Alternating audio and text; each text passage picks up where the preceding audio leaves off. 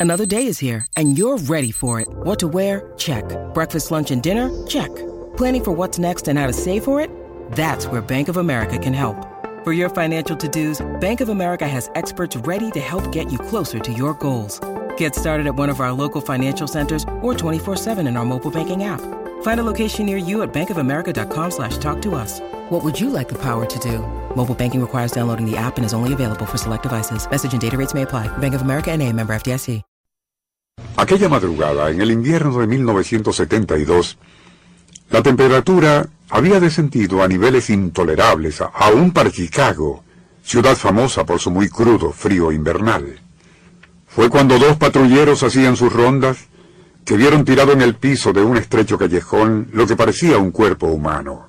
Cuando uno de los agentes bajó para investigar, comprobó se trataba de una mujer, cuyo abrigo se había congelado en tal forma que parecía de mármol.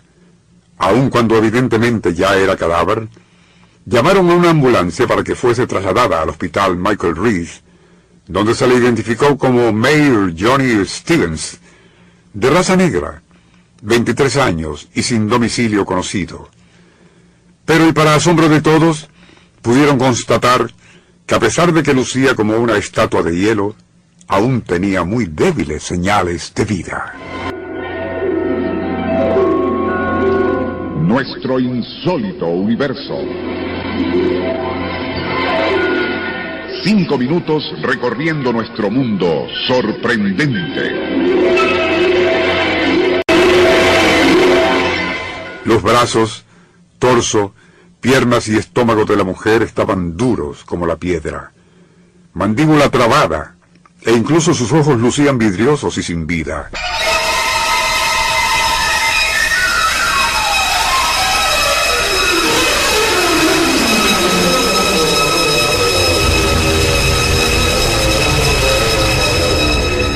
Casi rigor mortis.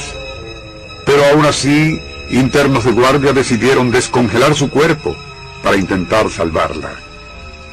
Pero de todos modos, a la hora y media de ser auxiliada casi no tenía pulso y su temperatura se mantenía en 24 grados.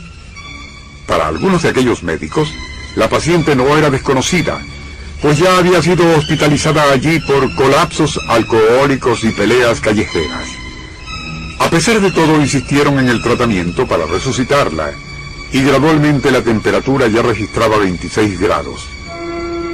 Una hora después, y finalmente a las 24 horas de haber sido rescatada, pulso y respiración se hicieron perceptibles. Fue una hora más tarde cuando, y para asombro de médicos y enfermeras, se le escuchó murmurar, Tengo muchísimo frío. Al día siguiente, la temperatura de aquella mujer congelada había subido a 34 grados y medio, y por vez primera intentó abrir los ojos que previamente habían estado totalmente vidriosos. Más asombroso aún, gradualmente logró hacerlo, e incluso parecía distinguir a las personas que le rodeaban.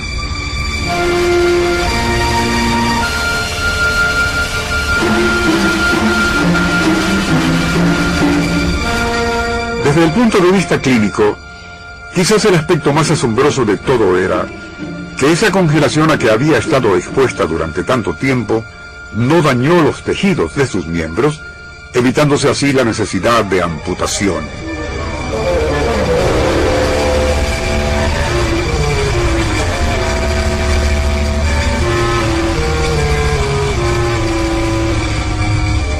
Francamente, no sé cómo definir esto. Comentaba el doctor Loveman, especialista en casos de congelación humana, añadiendo, pero lo de esta mujer no fue un enfriamiento común y corriente, e incluso hasta se podría definir como algún tipo de criogenia accidental. Varios de sus colegas opinaron que la única razón por la que no fue necesaria la amputación de pies y manos posiblemente se debió a que el efecto congelante en aquel muy intenso frío de Chicago en el invierno de 1972 fue tan rápida que no dio tiempo a que se formaran cristales de hielo en sus células. En todo caso, y hasta entonces, los anales de la medicina no habían registrado casos similares al citado. Fenómeno tan inusual que daría pie a teorías extravagantes, como la de que May, Johnny Stevens, por haber estado bebiendo en forma tan exagerada desde el mediodía, saturó su organismo con tal cantidad de alcohol que éste pudo haber actuado como aislante o preservativo. Algo especulativo, quizás, pero de lo que no existe duda es de que aquella acumulación etílica quizás sí pudo ayudar en algo a esa mujer.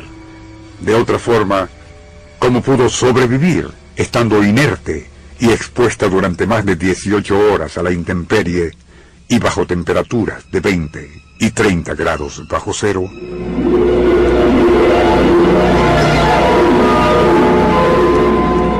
Nuestro insólito universo. Email insólitouniverso.hotmail.com Autor y productor Rafael Silva. Operador técnico José Ergueta y Francisco Enrique Mijares. Les narró Porfirio Torres.